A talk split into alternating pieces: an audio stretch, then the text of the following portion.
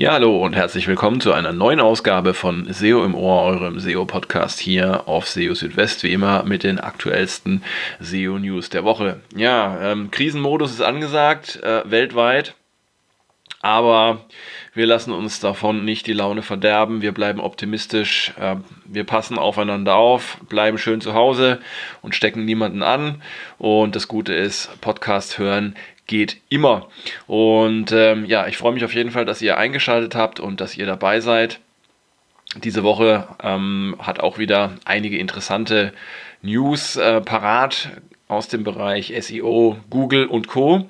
Und nicht zuletzt war auch die SMX in dieser Woche in einer besonderen Form, nämlich als virtuelle Ausgabe. Und ähm, ja, ich hatte ja auch die Ehre, diesmal äh, dabei sein zu dürfen, eine kleine Präsentation zu halten, zusammen mit dem Markus Höfner. Das hat super geklappt.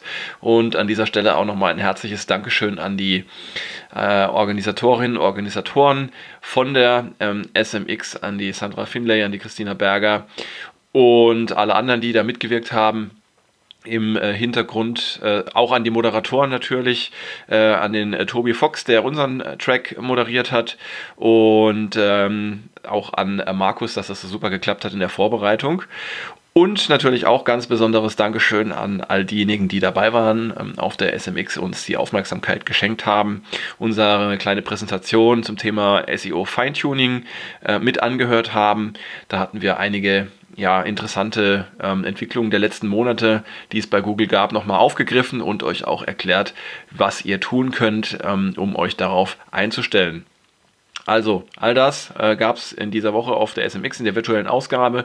Und wenn alles gut läuft, werden wir dann im August, ähm, Ende August, die SMX ähm, in persona nochmals, äh, beziehungsweise werden wir sie nachholen können. Ähm, hoffen wir mal, dass es klappt. Im Moment kann man es noch nicht so genau sagen, wie sich die ganzen Dinge entwickeln werden, aber wir sind optimistisch, ähm, dass es klappen wird. Wenn nicht im August, dann vielleicht auch zu einem späteren Zeitpunkt. Irgendwann wird es auf jeden Fall klappen. Genau, also, und jetzt erst noch ein kurzer Themenüberblick über diese ähm, Folge von SEO im Ohr. Was wird euch erwarten? Zunächst einmal äh, ein paar Infos im Zusammenhang mit äh, der aktuellen Corona-Krise und Google ähm, bietet Unterstützung für Unternehmen und Veranstalter äh, in dieser Situation und ähm, ja, äh, es gibt auch ein paar Einschränkungen bezüglich Google My Business, ähm, keine neuen Reviews und keine neuen QAs mehr.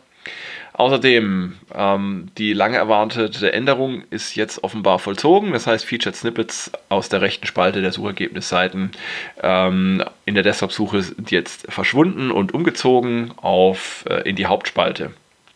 Zusätzlich gab es äh, oder gibt es noch Infos zum Page-Layout-Algorithmus von Google. Ähm, der ist also nicht alleine abhängig von der Zahl der Anzeigen ähm, einer Webseite. Die Ladezeit, die Google derzeit ähm, ja noch recht ähm, grob granular bewertet, könnte zukünftig etwas ähm, feingliedriger bewertet werden und noch ein Tipp zu Kategorieseiten auf Online-Shops und äh, Sortierfunktionen. All das in dieser Ausgabe von SEO im Ohr.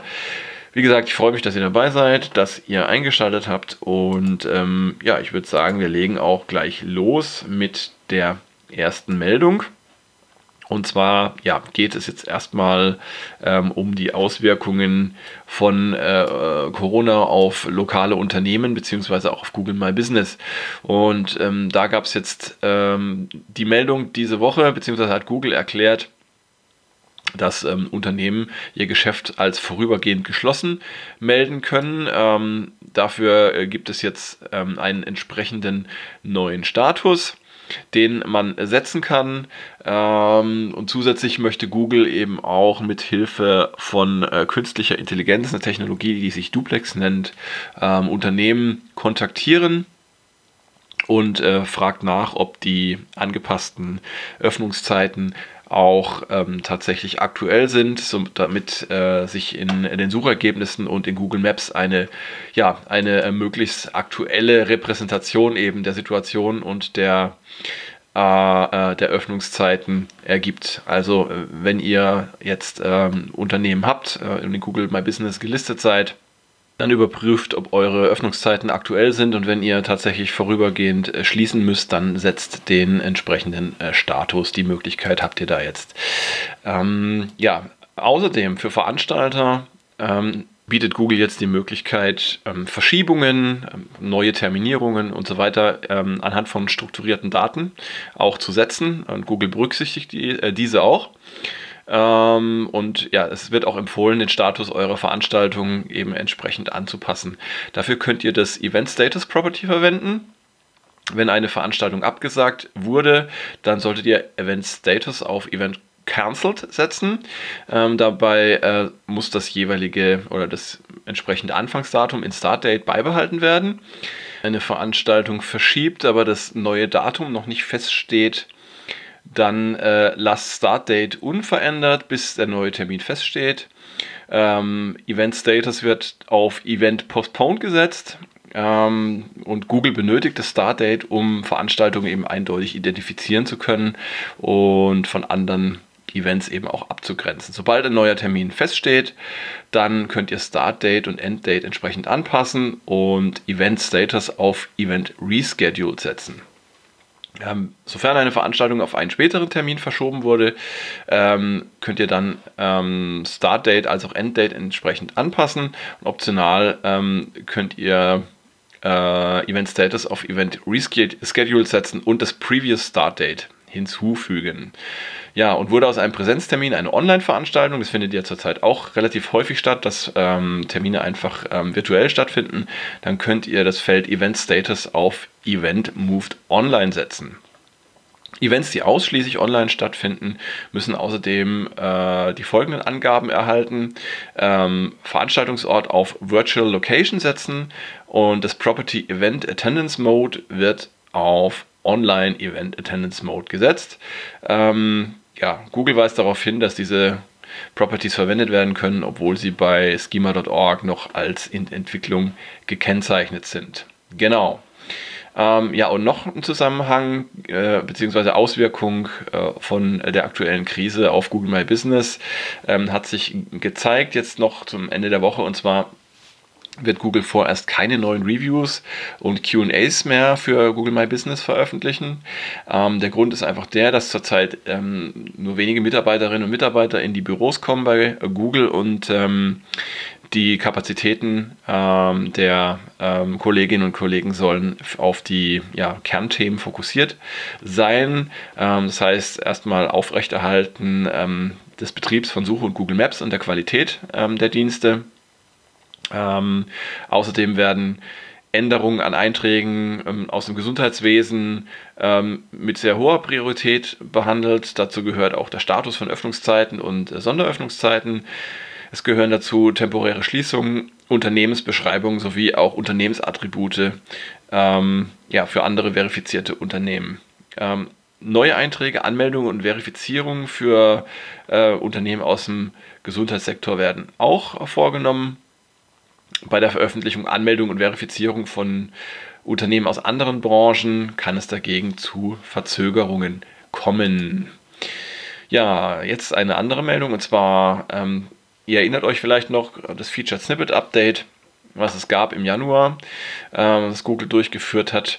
Eine dieser angekündigten Änderungen war ja, dass die Featured Snippets, die noch bis vor kurzem in der rechten Spalte der Suchergebnisseiten ähm, der Desktop-Suche aufgetaucht sind, dass die ähm, verschoben werden sollten, umgezogen werden sollten, und zwar in die Hauptspalte oberhalb der übrigen organischen Suchergebnisse. Und das hat jetzt tatsächlich in dieser Woche stattgefunden, allem Anschein nach. Und zwar seit dem 18. März erscheinen diese äh, Featured Snippets äh, in der rechten Spalte nicht mehr, zumindest laut Zahlen von Rank Ranger. Und SEO Glenn Gabe hat das Ganze auch mal ausprobiert anhand eines Beispiels und hat dann auch tatsächlich verifiziert, dass ähm, zumindest mal für das Feature Snippet, was bis vor kurzem noch ähm, in der rechten Spalte erschienen ist, ähm, dass dieses jetzt oberhalb der organischen Suchergebnisse erscheint. Ja, also das hat Implikationen vor allem im Hinblick auf ähm, ja, auf die äh, Klickrate für Seiten, die halt noch ein äh, Featured Snippet ähm, die Featured Snippet bekommen, denn ähm, ja, äh, es kann durchaus zu Beeinträchtigungen kommen durch eine sogenannte Deduplikation, sprich ähm, Kernbestandteil des Featured Snippets war ja, dass Google oder Kernbestandteil des Featured Snippet Updates war ja, dass ähm, Google für Seiten, die eben ein Featured Snippet erhalten, ähm, kein zusätzliches organisches Suchergebnis mehr anzeigt. Zumindest ähm, galt das eben für die Featured Snippets oberhalb der übrigen organischen Suchergebnisse. Für die Featured Snippets in der rechten Spalte galt das allerdings nicht. Das heißt, da fand keine Deduplikation statt. Jetzt sind ja diese Featured Snippets dann entsprechend ähm, umgezogen, umgestellt worden und dementsprechend findet jetzt hier auch eine Deduplikation statt. Sprich, ihr solltet tatsächlich, wenn ihr Featured Snippets ähm, hattet oder äh, in der Vergangenheit in der rechten Spalte, solltet ihr auch nochmal einen Blick auf eure Klicks und auf eure Klickrate werfen, ob sich da jetzt irgendwas dadurch geändert hat. Ja, ähm, zum Thema Page Layout Algorithmus ähm, bin ich auf eine interessante Info gestoßen in dieser Woche. Und zwar ähm, gab es ja im Jahr 2012 eine Änderung am sogenannten Page Layout Algorithmus. Und damals ähm, als Matt Katz noch bei Google war, ähm, hat er eben geschrieben, dass es Beschwerden von Nutzern gegeben hatte, die auf ein Suchergebnis geklickt hatten und dann auf der Seite, auf der sie gelandet äh, sind, teilweise Probleme gehabt hätten, die interessierenden Inhalte zu finden. In dem Zusammenhang wurden eben auch Anzeigen, ähm, die above the fold, also im oberen Seitenbereich, ähm, erschienen sind, als problematisch ähm, gekennzeichnet. Und ähm, ja, daraus ähm, wurde eben ähm, von vielen der Schluss gezogen, dass generell es einen Zusammenhang gibt zwischen der Zahl der Anzeigen im oberen Seitenbereich und der Bewertung durch, äh, durch diesen Page-Layout-Algorithmus. Jetzt ist es aber so, dass es eben nicht generell nur um die Zahl der Anzeigen geht, ähm, die dort ähm, eben erscheinen, sondern ähm, es geht eben darum, dass die Nutzer die Inhalte ähm, die sie suchen, dass sie die dann tatsächlich auch schnell und einfach finden können im oberen Seitenbereich.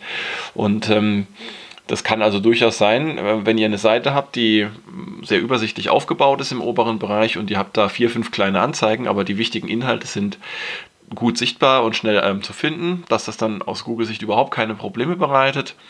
Wohingegen eine andere Seite, auf der vielleicht nur eine großflächige Anzeige im oberen Seitenbereich steht, ähm, schon sehr problematisch sein kann, wenn sie eben ähm, das Finden der wichtigen Inhalte erschwert. Also es geht nicht nur um die Anzahl der Anzeigen im oberen Seitenbereich, sondern achtet einfach darauf, dass die Inhalte, die wichtig sind und wegen denen die äh, Menschen auf eure Seite kommen, dass die auch einfach und schnell zu finden sind.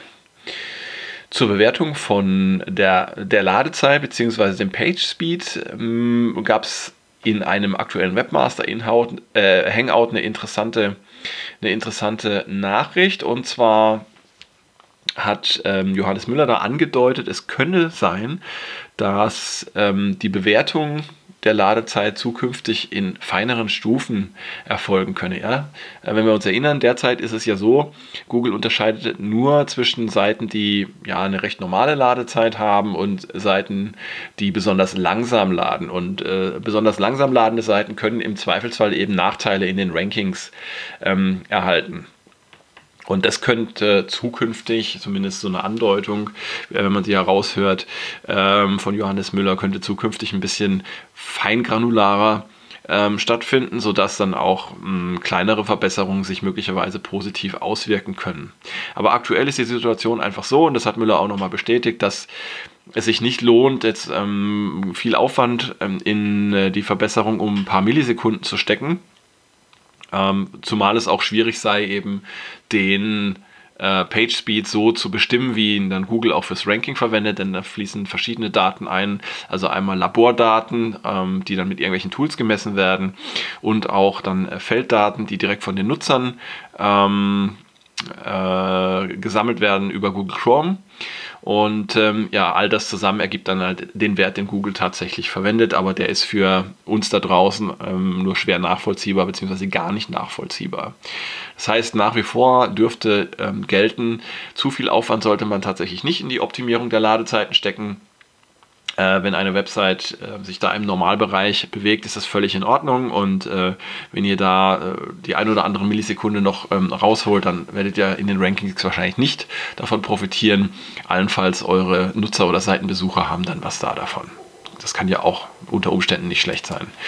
Ja, und die letzte Meldung ähm, für diese Ausgabe ähm, bezieht sich auf Kategorieseiten, vorwiegend ähm, in, auf E-Commerce-Websites oder Online-Shops. Ähm, in den meisten Fällen gibt es auf solchen Kategorieseiten, auf denen verschiedene Produkte gelistet sind, ja diverse äh, Sortiermöglichkeiten. Man kann zum Beispiel nach dem Preis sortieren, man kann nach Marke sortieren oder auch nach Bewertung.